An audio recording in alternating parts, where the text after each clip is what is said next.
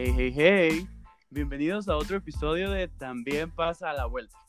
Mi nombre es Erwin y cada semana me siento a conversar con un ser humano extraordinario sobre un tema o circunstancia personal que creo tal vez te está ocurriendo a vos, a algún conocido o que quizás solo te parezca interesante.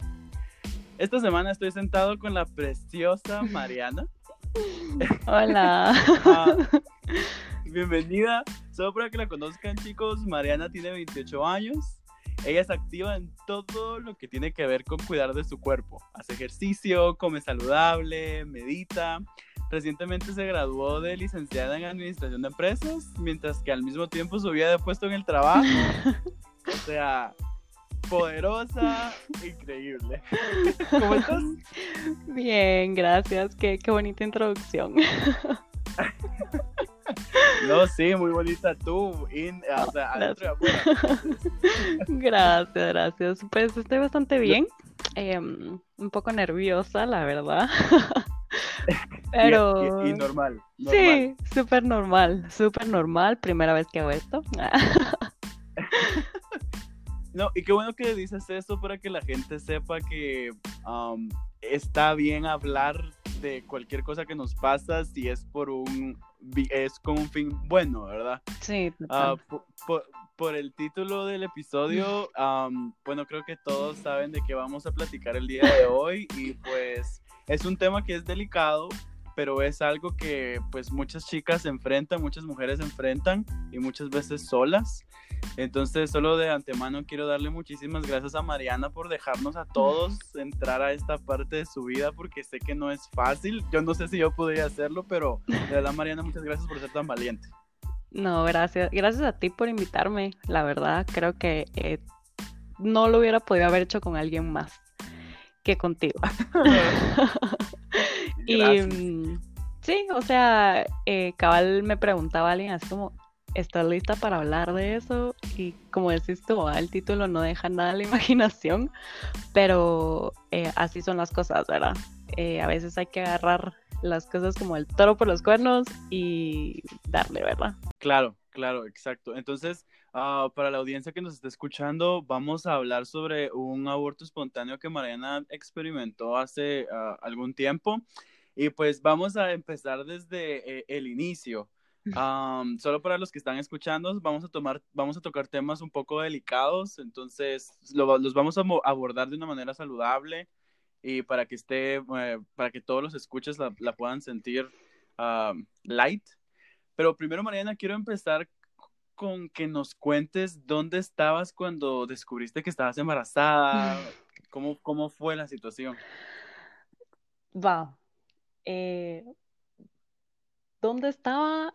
Era, mira, pues eso es toda una historia, ¿va? Vos pues ya sabes que todo para mí son historias, ¿no? Claro, claro.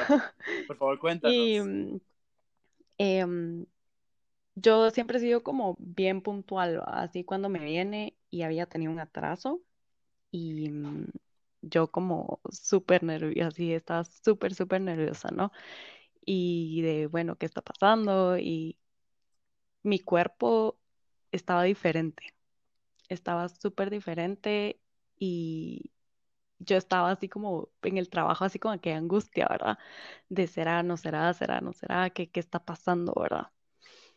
Y mm, decidí como no, no prolongar mi angustia y decir, bueno, me voy a ir a hacer una prueba, porque va a ser lo único que, que a mí me, que me va a que me va a decir sí o no. Entonces em, tomé la decisión, yo dije, ay, no me voy a hacer una, una de esas de farmacia, porque esas pues no son siempre como eh, seguras, o te dicen así, a veces te dicen sí y es no, ah, O, al, o al revés, ah.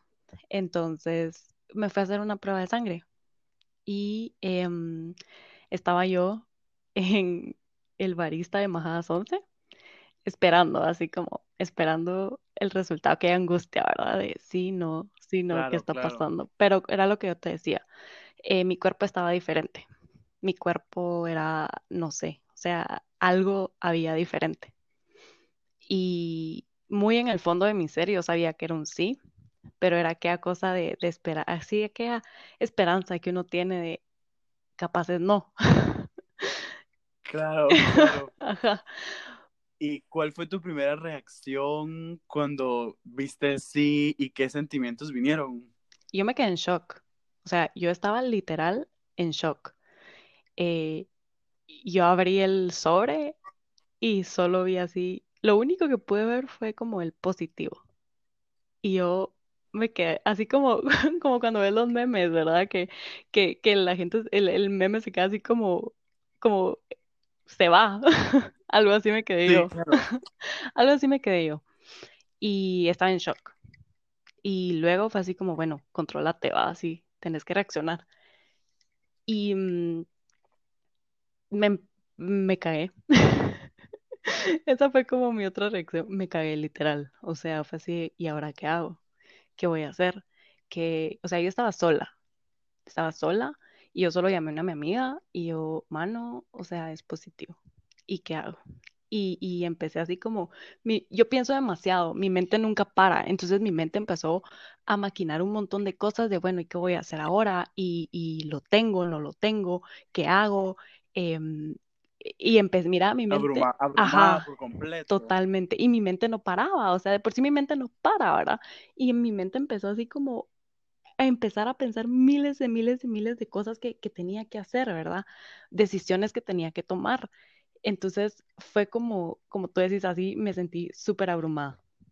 Fue así, o sea, al día de hoy lo pienso y es como, wow, qué difícil ponerlo en palabras, ese momento, cómo me sentía.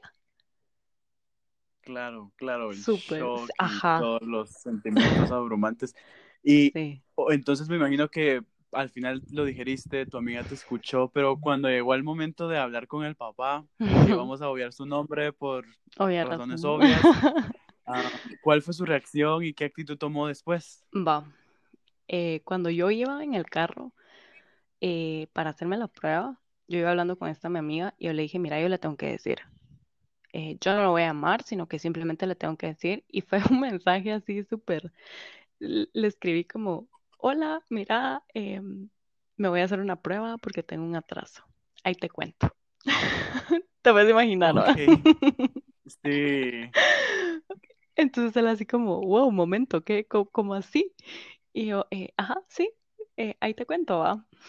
Entonces, eh, cuando yo ya tuve la respuesta, obvia, lo llamé, obviamente. Entonces yo así como, mira, o sea, vamos a ser papás. Entonces su primera reacción fue como, no, no lo puedes tener. Y yo siempre, o sea, la gente que me conoce sabe que yo soy así feminista y pro aborto, pro todo, ¿me entendés? Entonces yo en algún momento pensé y dije, oh, sí, no lo puedo tener, ¿va? O sea, ¿cómo lo voy a tener? Y, y los dos en un momento claro. dijimos como, bueno, entonces eh, él así de, bueno, entonces no te preocupes, yo te puedo ayudar con eso y ahorita vemos qué onda, yo te puedo conseguir unas pastillas y no sé qué, y ahorita nos encargamos, ¿va? Y yo, tiempo, yo no me voy a tomar nada sin que mi ginecólogo no lo apruebe, ¿va? Porque eso sí me da miedo, tomar cualquier cosa y que después tengas como consecuencias, ¿va? Entonces, Eh, sí, sí, entonces yo sí le dije, momento, no, o sea, espérate, aguantala y yo tengo que hablar con mi doctor. Y lo empecé a contactar y todo, entonces em, su reacción, la, la de él, fue así de no. Y, y, y creo que mi primera reacción también fue la misma, fue la misma de, bueno, entonces no se puede, tú no querés, yo tampoco, y hasta aquí, ¿verdad? Claro. Y entonces, ah, ¿qué sucedió luego cuando tu ginecólogo dice que no? ¿Cómo enfrentaste la situación de decirle a él, mira, es- al final sí quiero o sí lo voy a hacer? ¿Y qué también qué pasó con tu familia y tus amigos? Ah, va, va.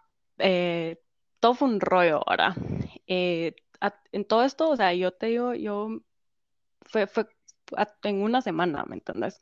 Entonces, em, yo tuve una cita con mi ginecólogo y eh, él así como, bueno, vamos a evaluar las opciones, porque yo le dije, mire, yo no quiero tomar ninguna decisión y yo quiero que usted me haga porque usted es el, el experto, usted es el que sabe todas estas cosas, ¿verdad? ¿Qué me recomienda? Este es el nombre de la pastilla, esto es no sé qué, ¿qué, qué hago? Y él, mire, yo no le recomiendo que se tome una pastilla porque eh, esas sí tienen como varios efectos secundarios, entonces yo le recomiendo un legrado, ¿verdad?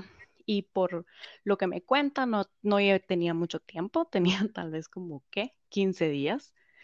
Entonces él así como, mira, está tiempo, pero tiene que ser pronto, ¿verdad? Em, ok, buenísimo. Entonces yo necesito tener como frente eh, frente mío todas las opciones. O sea, si va a ser no, ¿por qué no? Y qué opciones tengo para no. Y si va a ser sí, necesito todas las opciones de sí, ¿va? Necesito evaluar todo, ¿va? Claro, informar. Exacto. No tomar una decisión así súper a la carrera y, y, y, no, no. Entonces yo, yo analizo todo, ¿va? Entonces, em, bueno, entonces él así como, esas son sus opciones y yo va. Entonces, ahora pensar qué hacer, ¿va?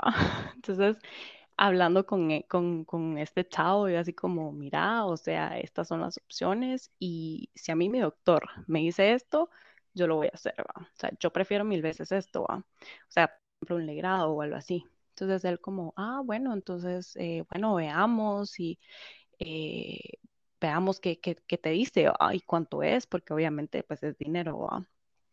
Entonces, eh, bueno, y así fue así fue lo que eh, en esas estábamos decidiendo, pero mientras más pasaban los días, mientras más pasaba el tiempo, no, no te voy a decir tiempo así como pasaron semanas, sino fueron días, literal.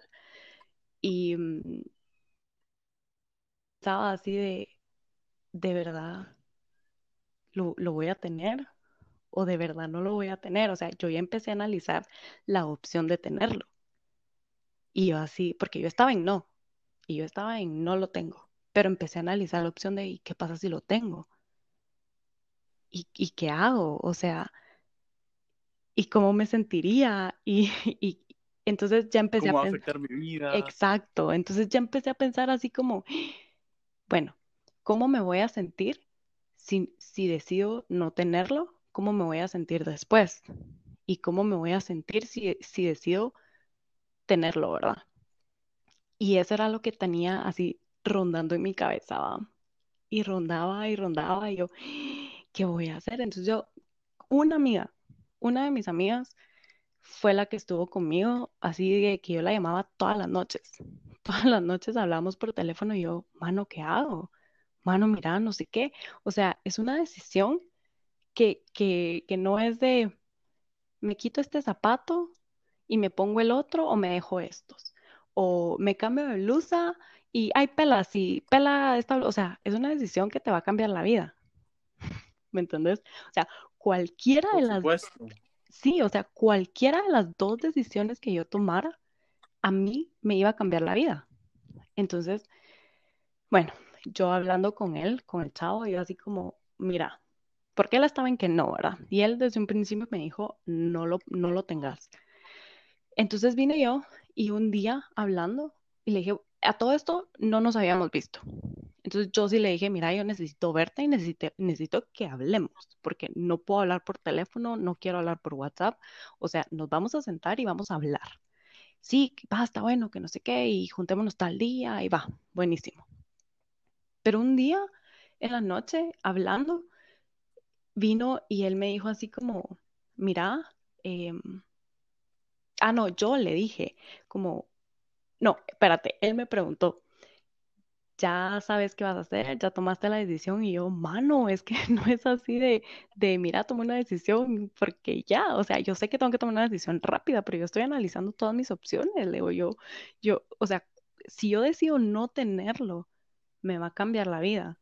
Y si yo decido tenerlo, me va a cambiar la vida también, ¿no?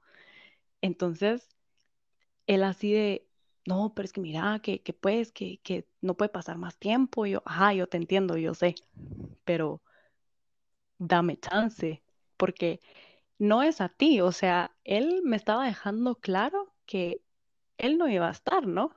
Sino que la que corría con todo el riesgo era yo. Eras tú. Exacto. Entonces yo, cálmate, porque a ti no te va a cambiar la vida, va a ser a mí. O sea, aguantame. ¿Y cómo llega, y cómo llegaste así, con toda esa presión interna y también la de él? Va, ajá, como decís, esto era una gran presión, va. O sea, era, era aquello que porque todo esto nadie sabía, solo sabía esta, mi amiga y él. En mi casa nadie sabía, eh, entonces eso era uno de los temas.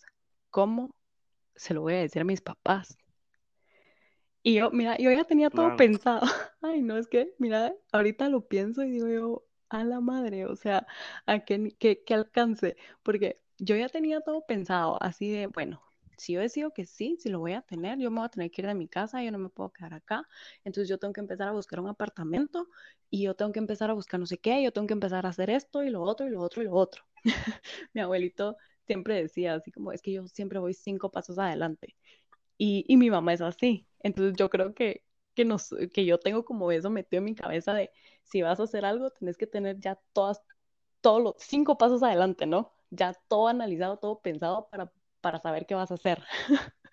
Entonces Claro. yo ya, yo ya estaba pensando todo eso, ¿me entendés? Yo, bueno, entonces em, yo no puedo estar en mi casa, yo no, no puedo esto, no puedo el otro. ¿va? Entonces, esa noche que estábamos hablando, él sí fue muy claro conmigo y él me dijo, si tú decidís tenerlo, yo no voy a estar. Y yo, ok, Mm, fíjate que no me molestó el hecho que él me dijera que no iba a estar. Em, a mí, yo, yo me considero una persona como bastante honesta. No te voy a decir, nunca digo una mentira porque estaría mintiendo, pero trato, de ser lo más honesta posible, ¿verdad? y, y me gusta que sean honestos conmigo. O sea, yo prefiero, así como él, prefiero que vengan y me digan, mira, fíjate que no lo voy a hacer, entonces yo ya sé a qué atenerme. Entonces él vino y me dijo, mira, fíjate que eh, si tú decidís que sí, yo me zafo. Y yo, buena onda, no te preocupes, em, voy sola. Pero yo ya sabía que iba sola, ¿me entendés? Entonces, em, bueno, esa noche que estábamos hablando con él, yo estaba hablando con mi otra amiga y yo le decía, mano, eh, no puedo no tenerlo. O sea, yo aprendí una cosa que se llama logoterapia y yo así le digo a todo el mundo y la gente que me conoce, yo les hablo de la logoterapia porque para mí es como la mejor forma de vida, porque te hace como bien consciente de tus decisiones. Entonces, eh, logos es sentido, entonces le da sentido a tu vida, ¿verdad? Es buscar ese sentido. Entonces, parte de la logoterapia es em, que tenés que hacerte cargo de tus decisiones. O sea, cada decisión que tú tomas va a tener una consecuencia, ya sea buena o mala. Pero esa consecuencia es tu responsabilidad porque tú tomaste esa, esa decisión. Entonces, eso era lo que yo tenía en mi mente. O sea, hubo un momento en el que yo dije, no puedo decir que no, no puedo decirle que no. O sea, esta es la consecuencia de esa mala decisión que yo tomé y, y no puedo decir que no. Entonces, yo me recuerdo perfectamente, fue un miércoles en la noche y yo estaba hablando con esta mi amiga y yo le dije, mano, mira, lo voy a tener, lo voy a tener. Em, no, no me da paz decir que no. Entonces ella me dijo, mano, mira, qué bueno, creo que es la mejor decisión que puedes tomar. Y empezamos a hablar ¿va? de un montón de cosas, así de, bueno, ¿y qué voy a hacer? Y no sé qué. Y una de las cosas que hablamos esa noche fue que em, yo tenía como un sentimiento, y tal vez esté loca o qué sé yo, pero era como un presentimiento que era un niño, ¿sabes? Era, era, era un niño, entonces yo, yo no sé si era cierto o no, pero también creo que a mí después me sirvió tener en la- eh, esa imagen en la cabeza, ¿verdad? Que era un niño. Y empezamos a hablar así como, mira, y si es niño, eh, me gustaría que se... Empezamos a pensar nombres, ¿va? Entonces, La yo, emoción. ajá, ajá, entonces empezó la emoción, ¿va? Y mm, yo crecí con mi abuelito, mi abuelito fue una persona y un personaje súper importante en mi vida y él se llamaba Víctor, pero a mí Víctor no me gusta ese nombre. No, no sé, o sea, es como muy así de... Que es válido. Pero él, su segundo nombre era Adrián y el nombre Adrián siempre me ha gustado. Entonces yo cada vez le dije a mi amiga, se va a llamar Adrián. Ese va a ser su nombre. Y así como, ¡hala, qué lindo! Que no sé qué. Y bueno, pasó. ¿va? Entonces ahí fue como la emoción de las dos. ¿va? Al día siguiente yo tenía una amiga en el trabajo que yo también ella la, quería un la quiero un montón y mm, estuvo también ahí presente y le conté lo que había pasado y ella, mano, ¿cómo va a ser posible que ese cerote se va a ir y no va a estar? Y yo, mano, yo no lo puedo obligar, pues. ¿Cómo lo voy a obligar a hacer algo que no quiere? O sea, si no quiere estar, que dé la vuelta y que se vaya. O sea, jamás en la vida. Y yo se lo dije desde un principio. Podés estar tan involucrado como querrás. Y se lo dije desde el primer momento. Entonces yo, mano, no puedo. No lo puedo obligar. Y, no puedo y no puedo. Y ella, sí, que como hace yo estar tan enojada. Y yo, tener razón por enojarte porque quede a huevo, ¿no? El fácil puede decir, mira, no, y se da la vuelta y se va. Y así es en muchos casos, no solo en el mío, sino en miles de casos, ¿no? Y qué fácil. Y está normalizado, que es algo terrible. Ajá. Es algo tan normal que el papá se da la vuelta y se va. Bueno, pasa en mujeres también, va, que las mamás también se dan la vuelta y se van, pero creo que es más normal y es más común verlo en un hombre, va. Y ella estaba súper enojada, vos, y yo, mano, calmate, o sea, no lo puedo obligar. Y ese era mi pensamiento desde el principio, no lo voy a obligar. Pues si no quiere, no quiere, punto. Claro. ¿Verdad? Y de igual manera que tú decidiste tener al bebé. Exacto. Y entonces, hablemos ahora del momento que pues cambió tu vida, como tú has dicho durante la conversación. Ah, ¿Cuánto tiempo pasó antes del aborto espontáneo? Ok. Em, todo fue súper rápido. Súper rápido. O sea, como te digo, ese miércoles en la noche yo dije, sí, lo voy a tener. El jueves siguiente, yo me desperté, me fui a trabajar, estaba en el trabajo, fui al baño y empecé a sangrar. Y yo, em, ¿qué está pasando? Y yo así estaba asustada. Y yo, ¿qué está pasando? O sea, si yo no me hubiera hecho una prueba, yo en ese momento hubiera, y, yo no hubiera o sea, pasado por esto de, estoy embarazada y no sé qué, em, yo hubiera pensado, ah, bueno, ya me vino, era un atraso y ya me vino, ah, normal, tranquilo y sigo mi vida. Pero como yo ya me había hecho la prueba, yo sabía que eso no era normal. Entonces, empecé a llamar a mi doctor eh, me fui a la clínica, eh, al a, la, clínica del trabajo, me mandaron así, se tiene que hacer un, eh, no me acuerdo cómo se llama, que te ven el abdomen. Bueno, me, tenía, me tenía que ir a revisar, ¿verdad? Y yo en estas de, ¿qué está pasando? Dios mío, ¿qué, qué es esto? Em, cuando yo llegué a la clínica del doctor, el doctor me dijo, bueno, yo a todo esto, o sea, voy sola, ¿me entiendes? o sea, yo iba sola a la clínica, yo pasé por todo esto sola. Y cuando yo llegué a la clínica, el doctor me sentó y me dijo, ok, antes de entrar, quiero que usted sea consciente de lo que está pasando. Hay dos opciones. Una, o perdió el bebé, o dos, está en riesgo y lo puede perder. Y ok, pasé a la clínica, me revisó, salimos y me dijo, no hay nada, usted perdió el bebé. Y así otra vez otro shock. Y yo, ah, sí, no hay nada. Em, entonces, ¿qué procede ahora? Hay que hacer un legrado.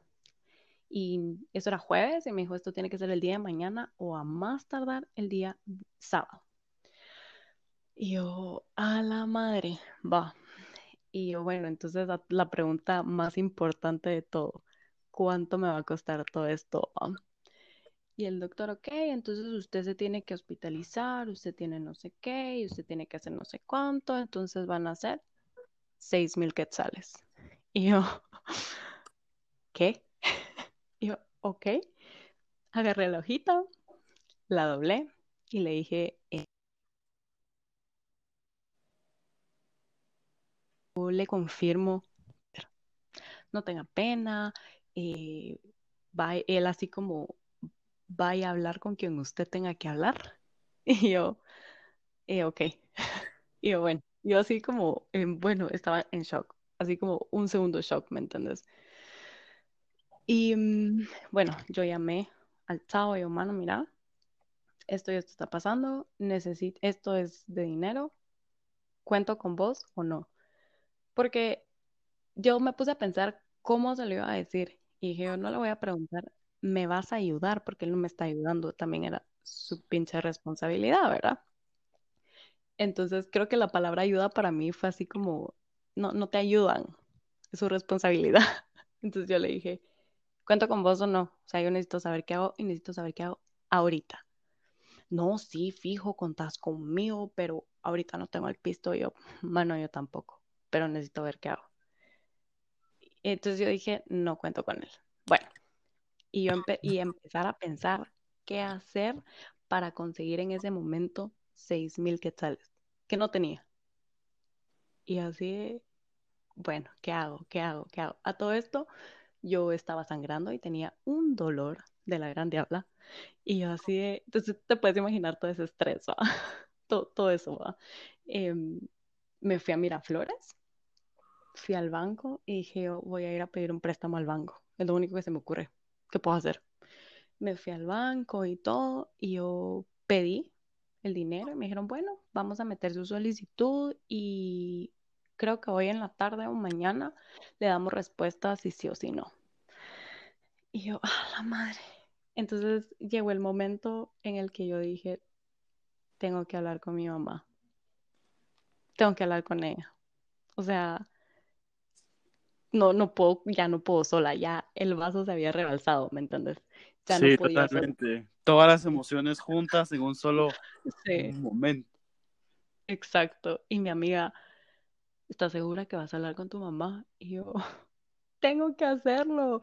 Mi mamá es como mi amiga, mi mejor amiga, ¿me entiendes? Mi mamá sabe la mayor parte de cosas. Y, y pasar por esto y que, y que ella no supiera y que yo iba sola, y yo así como, no, yo necesito decirle a mi mamá, así fuera niña. Claro, y completamente válido. Ay, sí. Entonces, em, yo llegué a mi casa, de, eh, ese día salí del banco y todo, vine a mi casa y yo, ¿cómo? O sea, ¿cómo, cómo le decís a tu mamá? Fíjate que estaba embarazada y perdí al bebé. O sea, ¿cómo lo haces? ¿Me entiendes? No me gusta tocar mucho ese tema porque hasta la fecha es algo que, que todavía me duele recordar, porque fue como una gran decepción, obviamente, tanto para mi mamá como para mi papá. Entonces, no, no te voy a contar mucho detalle. Entonces, no te preocupes, no tenemos por qué hablar de eso. Si quieres, podemos saltarnos a la parte cuando ya estás en el hospital y ya procede lo clínico. ¿Cómo fue el efecto en tu cuerpo? Ok. Em, nunca en mi vida me habían hospitalizado. Y esa fue la primera vez que estuve en un hospital. Fue bien raro porque así como, esto es estar aquí. fue bien raro.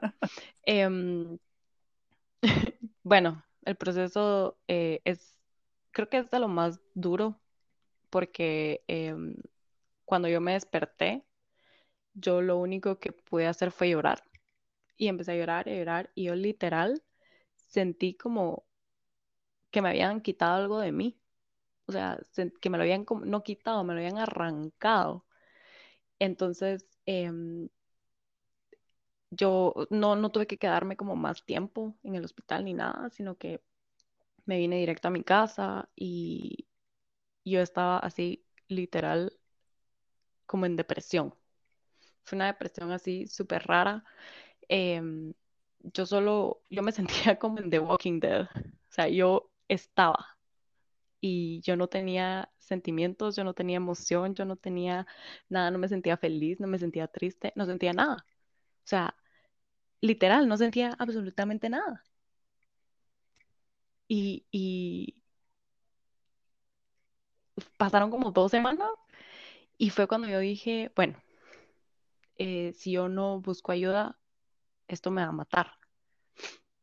Y eh, busqué eh, a psicólogas y encontré a una que decía psicóloga logoterapeuta y yo, es ella, yo con ella voy. Y mm, la llamé. Justo lo que tú Exacto. Yo con ella voy. Y mm, la llamé, hicimos cita y empezamos a ir y le conté, ¿verdad? Le conté todo lo que había pasado y yo, mira, le dije, eh, si tú me preguntas qué siento, me duele todo. O sea, me duele desde la punta del pelo hasta la punta de los pies. Pero eh, no es un dolor como, em, como cuando te rompen el corazón que hasta lo sentís, ¿verdad? Sentís así como un dolor en el pecho así bien feo, sino que me dolía todo. O sea, era un dolor como no fuerte, sino solo estaba. Y, y ella así, bueno, ¿y cómo me podrías describir esto? Yo tengo el alma rota, así. O sea, un corazón roto, done that, ajá, y sabes cómo se siente. Pero este es diferente, es como más profundo. Y ahí fue donde empezó mi proceso terapéutico, vamos. Em, y estuve un año en terapia y creo que fue la mejor decisión que yo pude tomar en mi vida.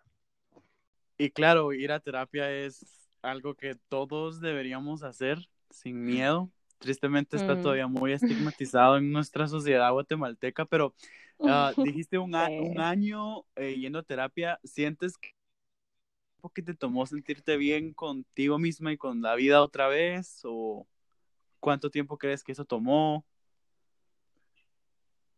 Mm, no, creo que tomó un poco más. Yo tuve que como parar mi sesión, mi terapia, porque yo empecé con todo el rollo que estaba terminando la U. Ah, bueno, todo esto seguía en la U, ¿verdad? Y Claro, mm, em, eh, ya estaba terminando eh, la U y tocaba que pagar que grabación y no sé qué, y era un montón de dinero, entonces tuve que parar mi, mi terapia por cuestiones económicas, ¿verdad?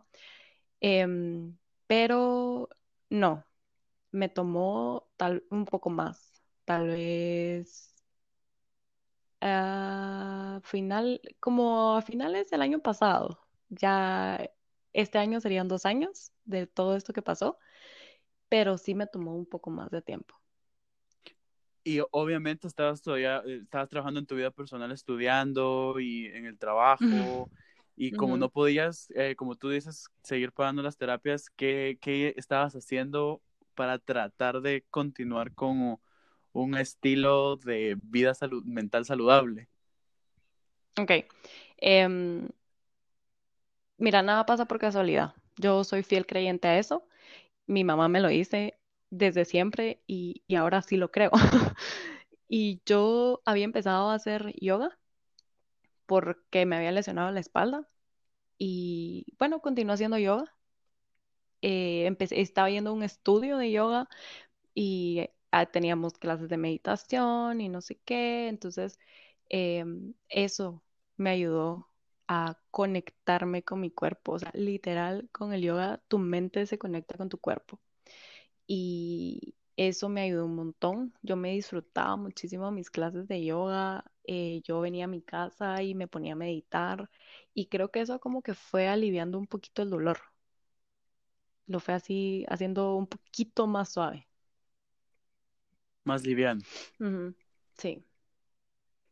Y eh, entonces, pues pasa esto, este tiempo que tú dices que te toca estar otra vez bien contigo y con la vida y qué cosas buenas empezaron a venir después de toda esta tormentosa situación.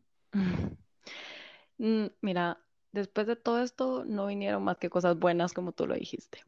Em, hay, el creador de la logoterapia es Viktor Frankl y él siempre dice, bueno, él decía que em, el miedo y el dolor, eh, o sea, ¿qué vas a hacer con el miedo y con el dolor?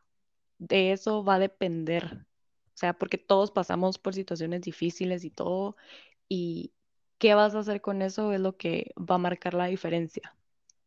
Entonces, eh, vas a terapia por una situación y sorpresa, desencadenas 50 mil más ¿va? que estaban súper escondidas. Exacto, Entonces, exacto. sí. Entonces, em, yo empecé a trabajar en muchísimos aspectos de mi vida que no sabía que estaban y uno de ellos era el miedo. Eh, yo he sido una persona muy miedosa en toda mi vida y a mí el miedo literal me paraliza, entonces muchas cosas, o sea, yo soy como una quitter, era, estoy, sigo trabajando en eso. Entonces, cuando a mí me da miedo, sí, cuando a mí me da miedo, es como empiezo a sentir ansiedad, empiezo a sentir mucho estrés y es como, ay no, no, no necesito esto y entonces mejor me voy y lo dejo. Eso ha sido lo principal que yo aprendí y lo principal que, como que yo pude vencer, como detectarlo y decir, bueno, entonces ya sé que esto es mi tendencia, entonces ahora voy a cambiarlo a hacer lo otro. Por ejemplo, la U, yo, quienes me conocen y quienes saben, ese tema para mí ha sido así un dolor de cabeza y lo he tenido como, o sea, ese tema para mí es así, era súper delicado. Y yo se lo decía a mi psicóloga, yo, Paulina, yo no quiero dejar la U y yo sé que en algún momento mi tendencia es que lo voy a hacer, pero no lo hice porque yo ya sabía qué hacía, ¿me entendés? Vas detectando todos estos patrones, entonces es más fácil cambiarlos. Y mi primer logro fue terminar la U. Y para mí eso fue así, wow. O sea, yo literal lloré con ella. Em, luego yo, pues yo empecé a ir al gimnasio, ya dejé de ir a yoga, pero seguía haciendo en mi casa y empecé a ir al gimnasio. Entonces yo dije, empecé como a pensar todas esas cosas que siempre quería, que siempre quise hacer. Yo dije, bueno, que esto me sirva como motivación a mi vida iba a ser de una forma si hubiera tenido a mi bebé, pero como no está, entonces todo lo que yo siempre quise hacer es como un tributo a mi bebé, ¿me entendés? Un tributo a él que no está. Entonces eh, empecé ir al gimnasio.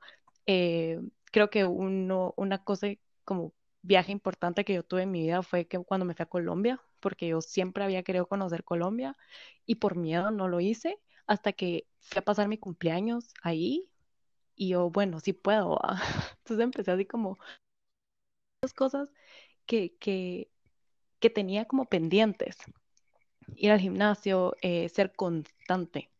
Y esa fue como una de las palabras y metas que yo me puse, tengo que ser constante, porque no puedo seguir dejando todo a medias.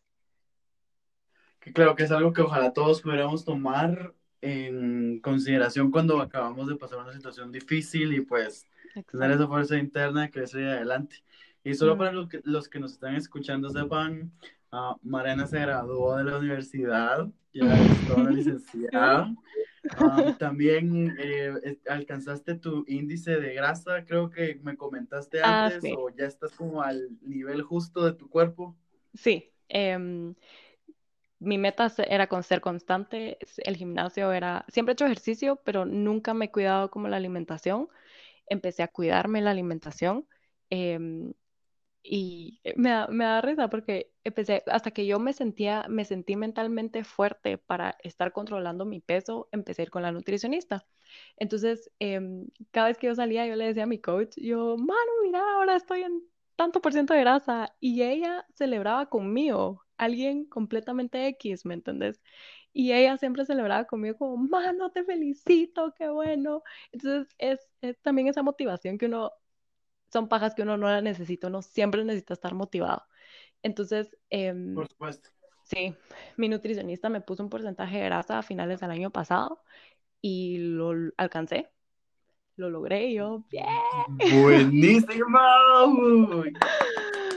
Sí, lo alcancé, yo estaba así súper feliz porque me puse a analizar mi vida y había logrado varias cosas que, y varias metas que yo me había propuesto. Increíble, increíble. Entonces, Mariana, de verdad no sé cómo agradecerte que hayas decidido sentarte, ah, bueno, no sentarnos, estamos sentados. Sí.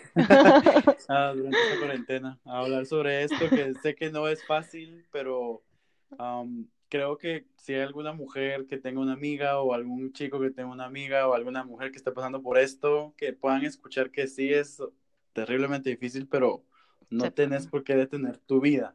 Sí se puede seguir y sí, claro que es duro. Por supuesto. Sí.